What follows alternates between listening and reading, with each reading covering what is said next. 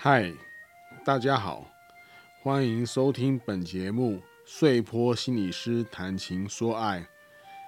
我是碎坡心理师，有二十五年以上的心理误谈经验。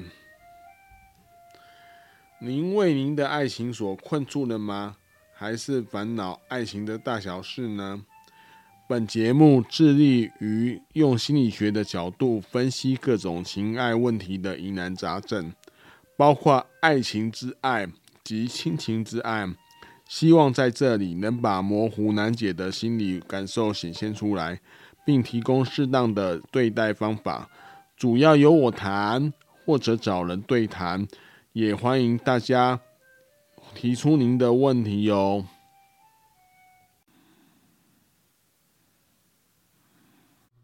今天我们要进行一个专辑，因为每五集平均每五集我们就会有一个专辑。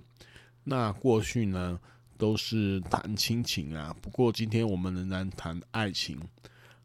虽然比较干没有个案哦，但是我会尽量的举例让大家了解一些个案的状况。好。那我们今天的专辑的主题叫做挽救爱情，对，是挽救爱情。就就是为什么会定这个主题呢？因为很多人都是觉得爱情爱情快乐之后呢，接下来就是很平淡的相处啦，不知道怎么维持这个两人的关系啊，然后就觉得变成爱情的黑夜啦。所以我们今天这主题叫做挽救爱情。教你一些方法呢，在跟对方谈恋爱变成伴侣之后，怎么样还保有爱情的感觉？好，那今天我们第一个，我要先谈一个我的一个叫做“生命三明治”的 model 啦，“生命三明治”的 model 什么意思呢？就是我们人生哦，主流的人生啊，就是主流性的。人生很像一个三明治，第一片三明治夹的是叫做原生家庭，在里面呢，我们感受到亲情，是我们跟父母之间的情感。那中间这个很多馅料的很多不一样颜色的东西，叫做爱情啊。好，这是大家很色彩缤纷，觉得内馅很好吃，这个是爱情。哦，一般认为的爱情。第三片呢，就是婚姻家庭，就是从原生家庭过渡到了婚姻家庭，它是一个心理位移啊。那就是第三片的三明治，以至于终老啊。然后我们归属的地方呢，就是大家如果有看我的文章哦，在方格子社群的文章，最近有一篇叫做《安居于世》，就是我们的。归属的地方，从原生家庭的家屋，然后移动到婚姻家庭的家屋，然后这是归属的地方会不太一样。这个就是，而且方格子还有一个心理位移的文章，也可以参考一下。好，那中间这个爱情呢，我们我们在很多的爱情影片，跟我要讲的是，我们很多的爱情小说跟爱情影片呢。都只描述这中间的爱情里面的白天的部分，他描述的是怎么爱情怎么发生，爱情怎么在一起，是一个爱人暗影。就是以前我跟余德慧老师进行一个爱情研究的时候，用一个爱人暗影来说明，这里在方格子文章上面也可以找得到，有兴趣的听友可以去读读看。好，那。爱情的发生跟在一起呢，有点像是爱情的白天呐、那知道我的听友，或者听到我 podcast 的听友，知道我的人都会主张呢，一个完整的爱情是有白天跟黑夜啦。那影片跟小说都不太谈黑夜，因为黑夜中有一些失望跟不高兴的情节会发生，这是很现实的，但是。那个在戏剧里面通常不不这么表达，因为那是戏剧嘛。嗯，那有白天跟黑夜才合成一个完整的整体，叫完整的一天呐，才完整。那历经这些白天跟黑夜这样轮回了好几次之后，其实会会怎么样？我们在物理上叫做过年嘛，对不对？可是，在爱情的生命史上，那个就是从有点像怎么样？有点像是温水煮青蛙，或者大家有听过海水一天一天的上升，然后后来就把对象给埋没了，然后就潜藏在海水底下了。就是对方会变成从一个对象物。滑落到一个图形的对象物，滑落到你生命的背景，什么意思呢？就是它跟你的变成你个人生活的一部分，密密麻麻的纠缠起来了。那我们称这个过程呢，是爱爱情呢，这样完整的过程走了好几回之后，会怎么样呢？会把情人或爱人哦，变成一个个人的一部分，就是家人的过程。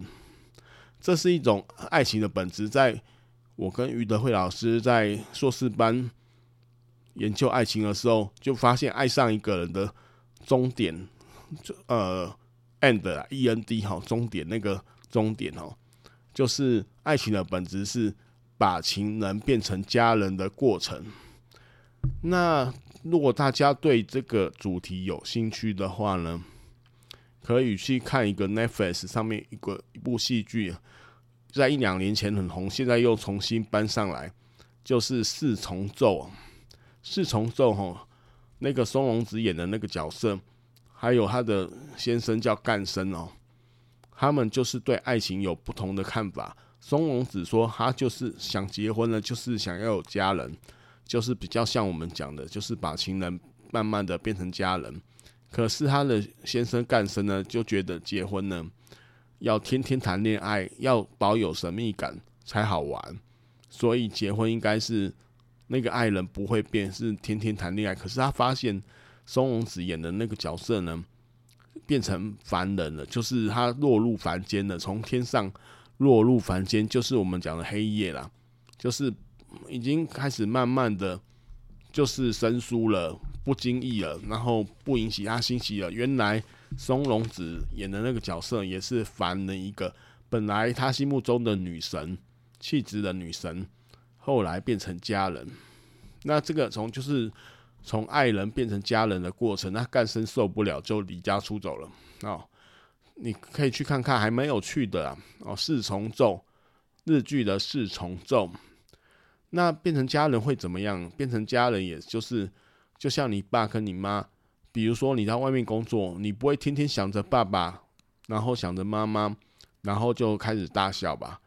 通常不会，因为你你爱不爱他们？当然爱呀，但他这种爱爱呢，亲情的爱呢，就不会像家在变成家人的过程之后，就不会像爱情中的刚开始那种爱一样，想着想着会发笑，好，left 笑了哈，想着想着会。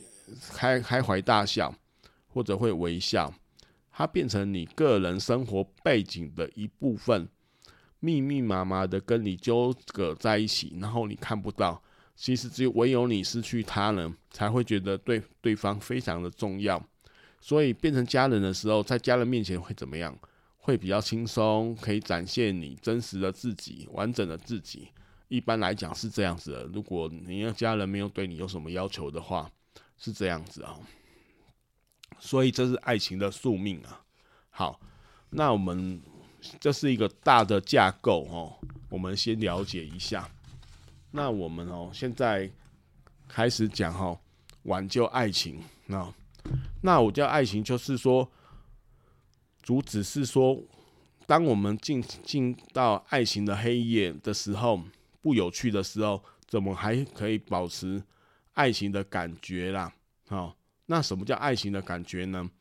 是不是就像我在方格子上面文章，大家可以参考一下，就是有一篇叫做《爱人爱》，叫爱情开端啦。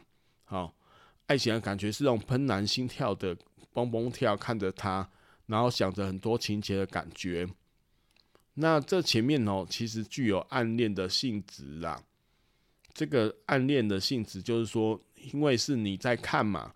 所以情人眼中出西施，所以在这个状况之下，你你是暗恋他的，他会不会喜欢你也不知道。如果他也喜欢你的话，那你们很快可能就会在一起啊。但是我们并不太知道，我们总是用投石问路的方式向对方，或者是因为什么事情让两个人在一起工作啊、会面啊，然后用投石问路的方式发出一些讯号。如果对方接得到的话，他就会回丢这讯号，所以我们这时候才会有接应，爱情的接应跟爱情的对等性，就是。有点像我们上次 Podcast 有点像的社会交易论那种味道，就是你丢一个东西，可是我们不是用交易论来讲，就是你丢一个讯号，一个球过去，然后它等重量的丢回来，是等重量哦，不是你丢一个很重的东西过去，它轻轻的丢回来。比如说你送他笔电，他请你喝饮料，这个就是不平衡，这个对等性就有问题。好。所以这个我们希望是爱情的对等性。那后来如果你们接应得很好，可能就会到一个临界点，就是表白，就是确认是在一起。那在一起的确认有很多种形式啊。我们比较不走那个以前早期在日本电影哦，都会说请你跟我交往，然后对方说是，他就很高兴；如果说不是，就会跑掉。我们并不是走这种这种路线，我们走的可能是。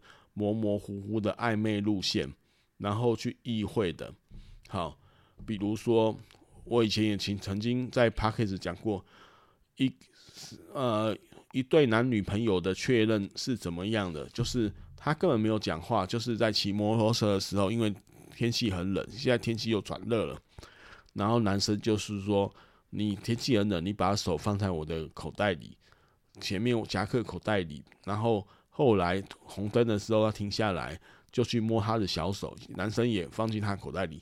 这时候一切都明白了，因为身体的接触让一切都明白。这个身体的感觉是一种确认的讯号，对，他不太像我们言语说“你是我男朋友吗？”“是，我是你女朋友吗？”“是，这样就确认了，不是这样子哦。”所以这时候就有在一起，就会有一种感觉哦。那。那这种感觉是会一直延续到何处呢？爱情的感觉，什么叫做爱情的感觉？是我刚刚讲是怦然心跳呢，还是承诺你未来呢？还是跟你讲很亲密的话呢？其实这些都是啦。在西方的爱情理论的实证研究吼，有谈到吼，他问一个问题，就是说。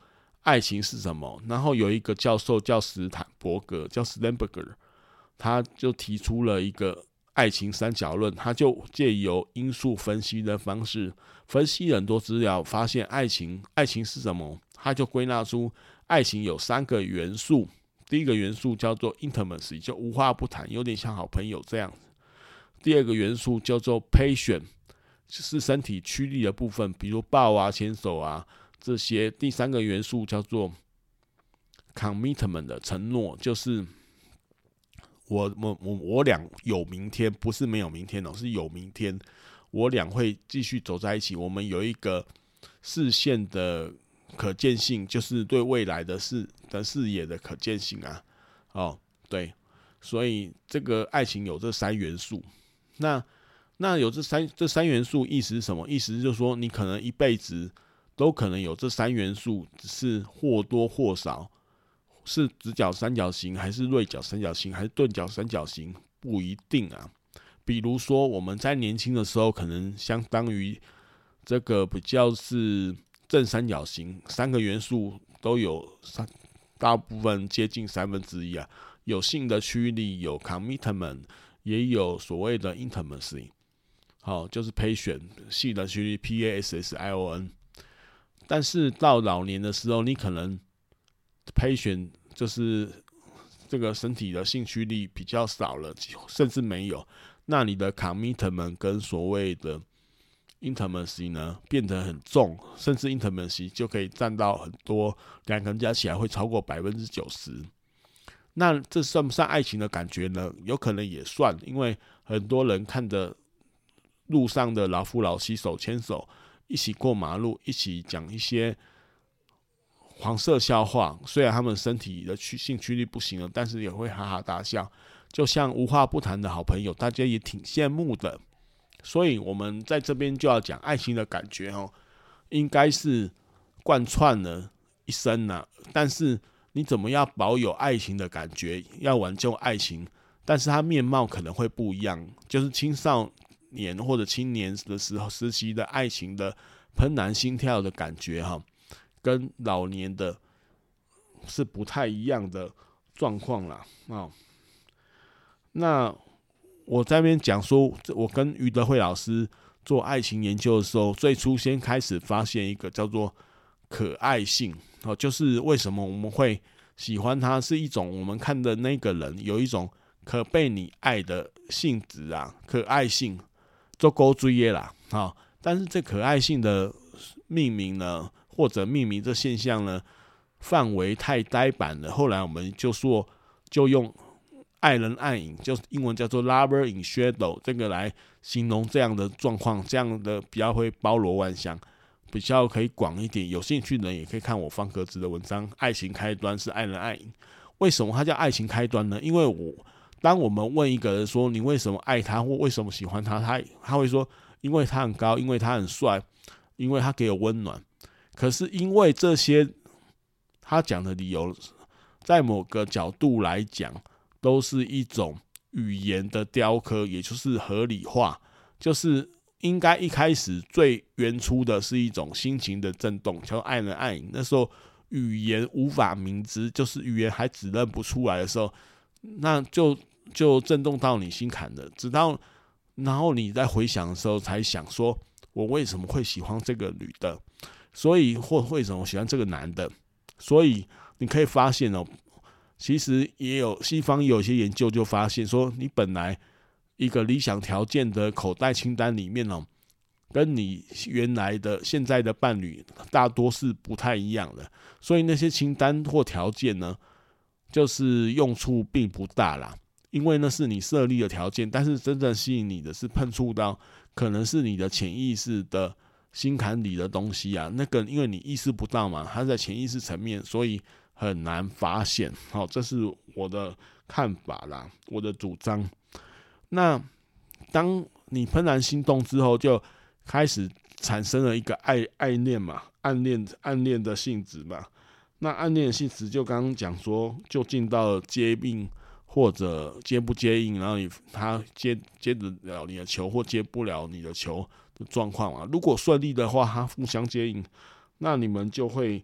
在一起，那这个整个爱情的走势就是上升的，有点像股票的走势，就是涨幅就涨，就是看涨的啦。这时候心情当然很嗨啊，当然很好啊。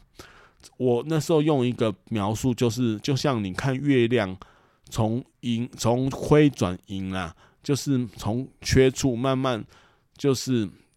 变成盈满了，所以这种上涨的趋势会给人家很正向、很 happy 的感觉。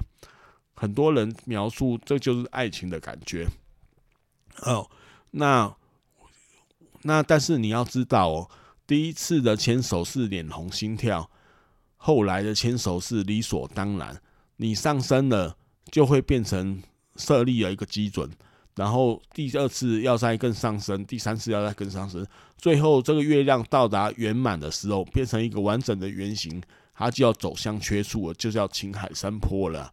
所以那时候就是爱情的黑夜就要开始了，也就是王子跟公主呢，他王子跟公主背靠着背吼，打倒了巫婆跟他豢养的野兽之后，这时候，这时候就开始四四目相对，两眼相交了。真正看清楚对，才真正的看清楚对方。之前的可能都投射，因为是一个一起打仗的感觉，所以不曾认真的看过对方了。这时候很多失望会开始啊。所以我们这时候就会觉得说，真正的相处呢，是在黑夜才开始的，你才开始认定对方。或者才感觉到对方跟你是不是相合，或者不合啦。好，这个有时候困难就在这边。那这种就是黑夜的感觉哈。这是我因为我讲的是叫做黑，我的比喻叫做黑夜的感觉啦。那黑夜的感觉呢，这个因为有时候会很讨厌，因为那时候已经缺少了爱情的向上的空间嘛，它是往下的，所以很多人就开始怀疑：我真的喜欢他吗？我真的是不了解而在一起，而因了解而分开吗？会有这种现象吗？其实，穗波心理师这边要讲的是，黑夜的感觉刚好是锻炼你哈，就是走向更成熟之路啦。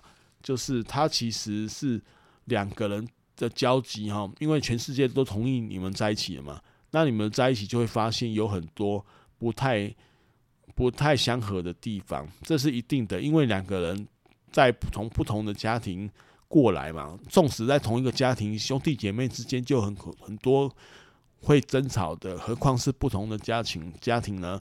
用的水杯这种事情，就是水杯的处理啊，是立刻洗起来，是还是先放着后来再洗，都会成为吵架的空间呐。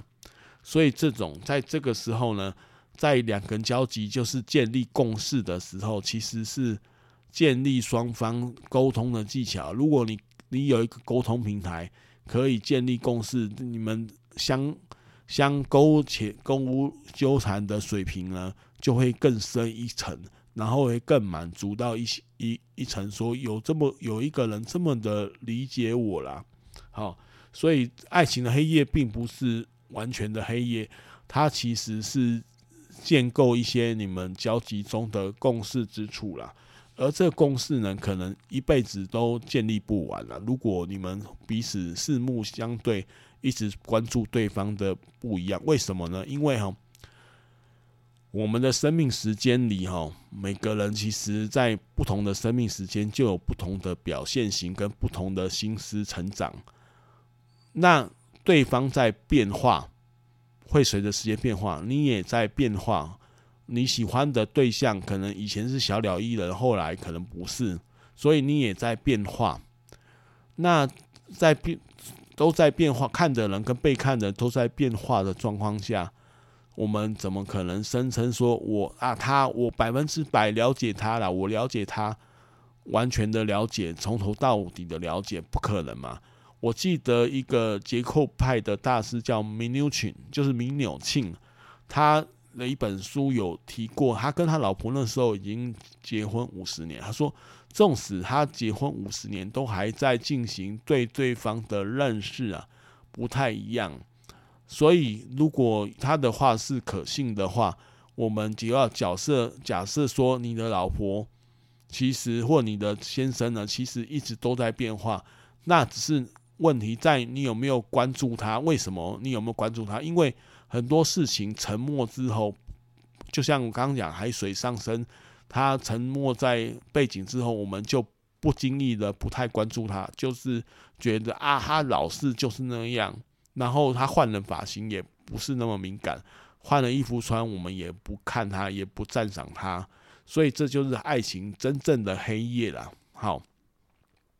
我记得在之前有一集，我回答那个小森林的一个 podcast 里面提到，有一个小森林提到说，她跟她男朋友相处久了，就好像没有感情。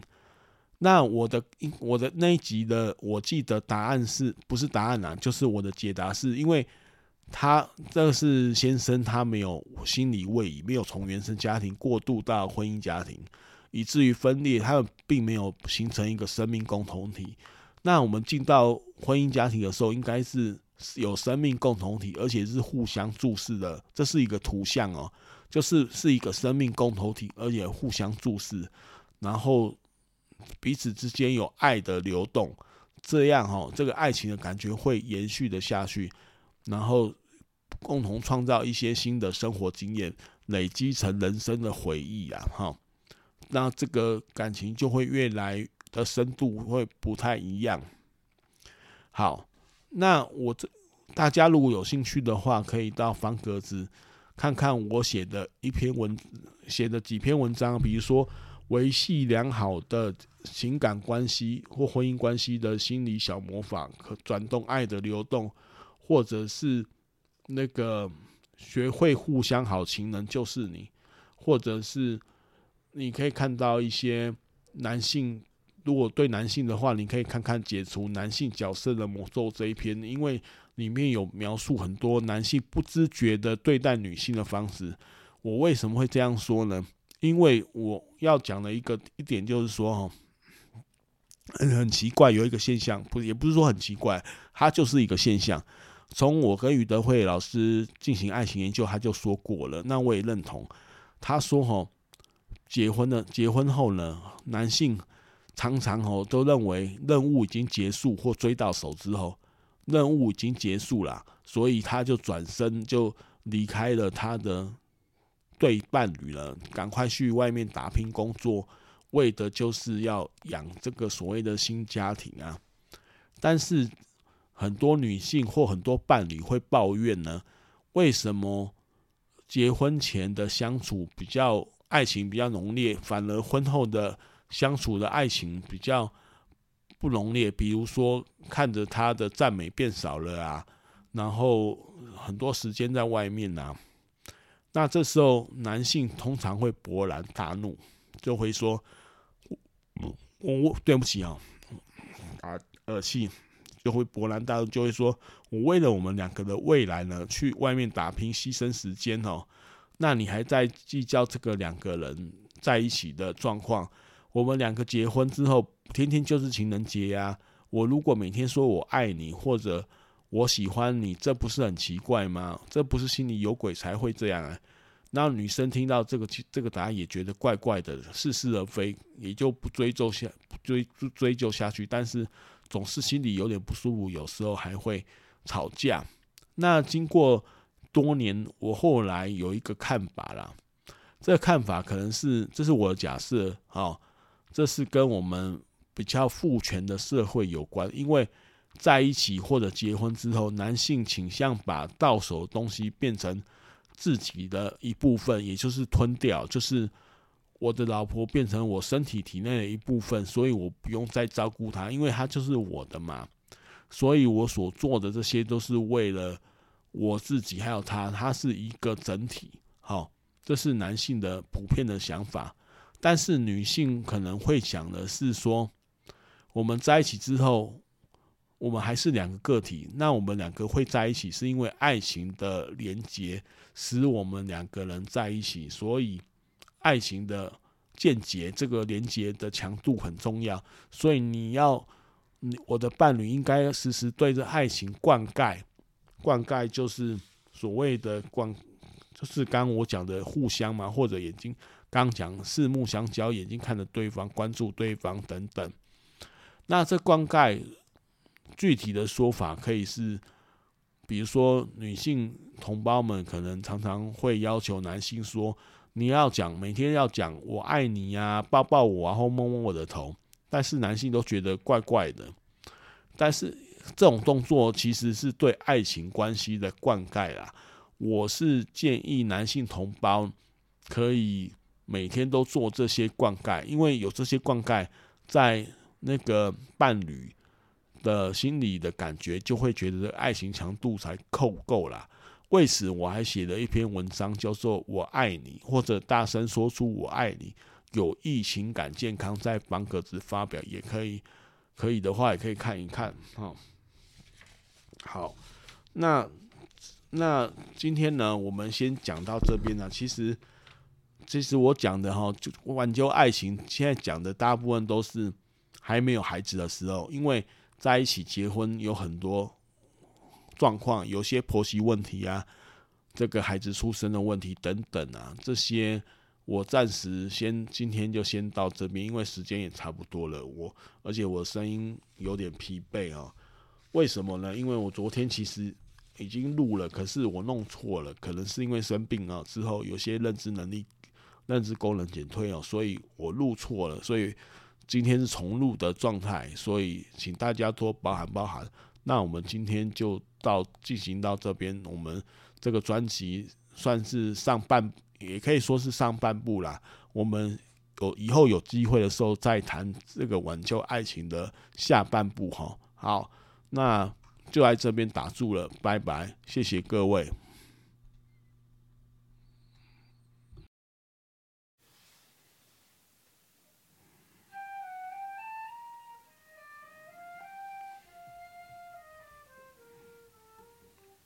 本节目碎坡心理师谈情说爱，原则上会在每周六晚上更新，也会不定时发布一些主题。